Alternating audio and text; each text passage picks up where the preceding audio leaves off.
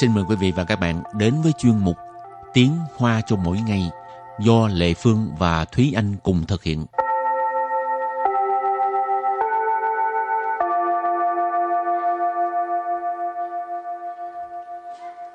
Thúy Anh và Lệ Phương xin kính chào quý vị và các bạn. Chào mừng các bạn cùng đến với chuyên mục Tiếng Hoa chào mỗi ngày ngày hôm nay. Bài học trước là mình học về Rẫn bất khả mạo xiang Rẫn bất khả mạo 相。 rấn bú khở màu sang, tức Ừ. là cái gì? Tức là chúng ta không thể nhìn vẻ bề ngoài để mà đánh giá một con người. Ừ, tiếng Việt có câu gì đó? Ừ, tức là đừng trong mặt và bắt hình dong đó. Ừ, cũng là cái cái nghĩa như vậy đó ha. Ừ. Tức là rấn bú khở màu sang và hôm nay mình cũng sẽ tiếp tục với đề tài này. Và Ừ. trước tiên thì mình làm quen với từ vựng nhé. Từ đầu tiên là cái từ này nó hơi khó ha. Cụm từ 彬彬有礼，彬彬 有礼， bin bin有礼. Bin bin有礼. Cụm từ này dùng để chỉ là những người có lễ độ, lễ phép. Từ kế tiếp, 家暴，家暴， cha bảo, cha bảo, bạo hành gia đình. Từ thứ ba, 丈夫，丈夫， trang phu. Trang phu nghĩa là người chồng.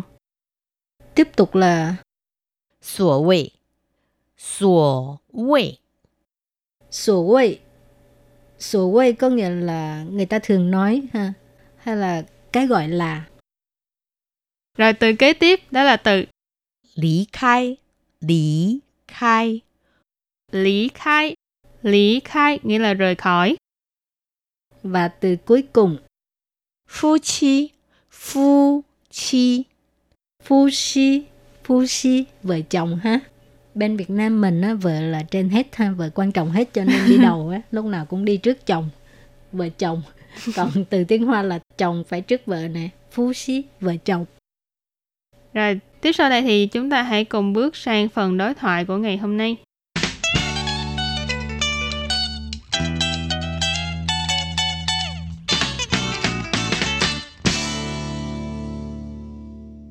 小美的老公平时待人彬彬有礼，没想到是个家暴的丈夫。是啊，所谓人不可貌相，海水不可斗量嘛。希望小美能尽快离开这个伤害她的男人。不好说，离婚不只是夫妻俩的事，还要考虑到孩子呢。Và sau đây xin giải thích câu đầu tiên của mỗi đối thoại. Câu đầu tiên của đối thoại là 小美的老公平时待人彬彬有礼，没想到是个家暴的丈夫。小美的老公平时待人彬彬有礼，没想到是个家暴的 丈夫。 Xiao Mei de lão công 平时待人彬彬有礼，没想到是个家暴的丈夫。Câu này có nghĩa là chồng của Tiểu Mỹ bình thường đối xử với người khác rất lễ phép, nhưng không ngờ lại là một người chồng bạo hành. Xiao Mei đây là tên của một nhân vật ha, Xiao Mei mình dịch là Tiểu Mỹ.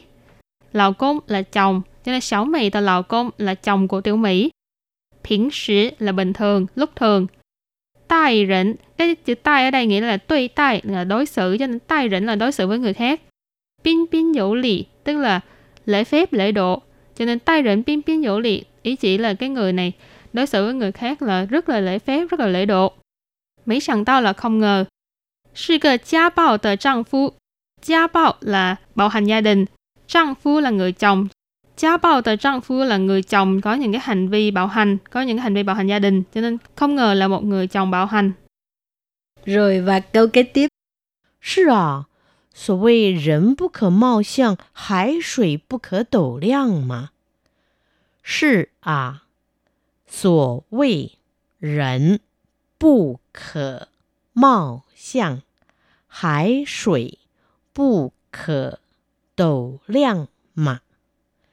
是啊所谓人不可貌相海水不可斗量嘛 câu này có nghĩa là đúng vậy người ta thường nói đừng đánh giá một người qua vẻ bề ngoài nước biển là không thể đong đếm được cũng ý nói là đừng có có nhìn bề ngoài mà đánh giá đó ha ừ. sư à cũng giống như tôi à là đúng vậy số谓人不可貌相cái này mình học qua rồi人不可貌相đừng đánh giá một người qua vẻ bề ngoài số谓là người ta thường nói ha ờ, hải水不可斗量ờ, hải水là nước biển bu khờ tức là bu khờ gì không được tàu lẹn tàu là cái đổ còn à, lẹn là sơ lẹn là đo lường ha hải水不可斗量tức là nước biển là không thể à, đong đếm được ma ngữ khí từ Rồi câu kế tiếp đó là 希望小美能尽快离开这个伤害她的男人。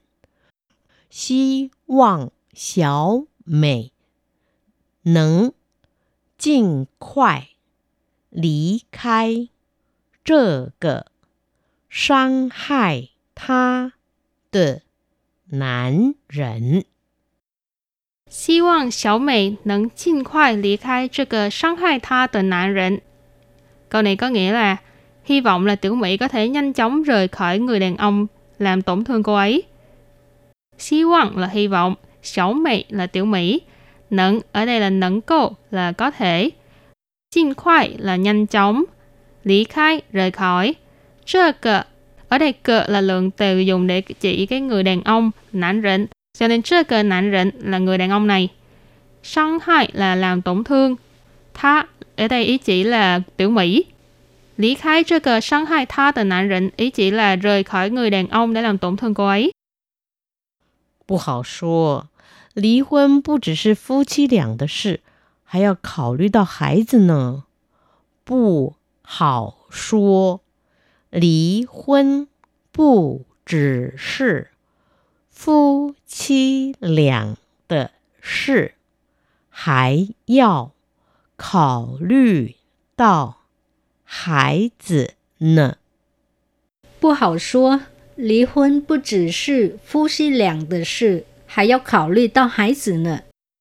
Câu này có nghĩa là khó nói lắm. Ly dị không chỉ là việc của hai vợ chồng mà còn phải cân nhắc đến con cái nữa. Bu hào xua có nghĩa là khó nói lắm. Lý hôn là ly dị ha. Bu chỉ sư không chỉ là phu si là vợ chồng, phu si lạng là hai vợ chồng. À, phu si lạng de sự tức là việc của hai vợ chồng.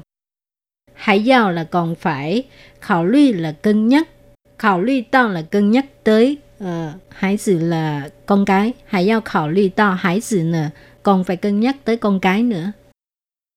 Ừ, có rất là nhiều trường hợp ha. Khi mà nói đến uh, bạo hành gia đình thì người tổn thương luôn là người bị uh, ức hiếp, người bị bạo hành nhưng mà khi mà người xung quanh á khuyên họ là nên rời khỏi cái người bạo hành mình thì lại có rất là nhiều nhân tố, rất là nhiều yếu tố khiến cho uh, người vợ hoặc là người chồng bị bạo hành không có dám để mà ly hôn hoặc là rời khỏi tại vì sợ là con cái này hoặc là uh, sự sụp đổ gia đình vân vân uh, sẽ gây đến những cái hệ lụy sau này đều là những cái yếu tố mà khiến họ là thà chấp nhận ở lại uh, bị đánh đập hàng ngày Thực ra người ngoài thì khuyên gì cũng được nhưng mà người trong cuộc thì Ừ. um, rất khó uh, nghe theo tại vì người ta suy nghĩ rất là nhiều Ừ. mà Lệ Phương cũng không có uh, không có khích lệ là tại vì uh, tức là có nhiều người không có muốn ly dị là vì con cái nhưng mà Ừ. Lệ Phương nghĩ đó không tốt tại vì nếu mà con cái nó chứng kiến cảnh cha mẹ mình như vậy nó Ừ. sẽ như thế nào Ừ. nó cũng sẽ ám ảnh tới lúc lớn lên luôn á ừ. cho nên những người mà có trong trường hợp này phải suy nghĩ kỹ ha cứ đừng nghĩ tới là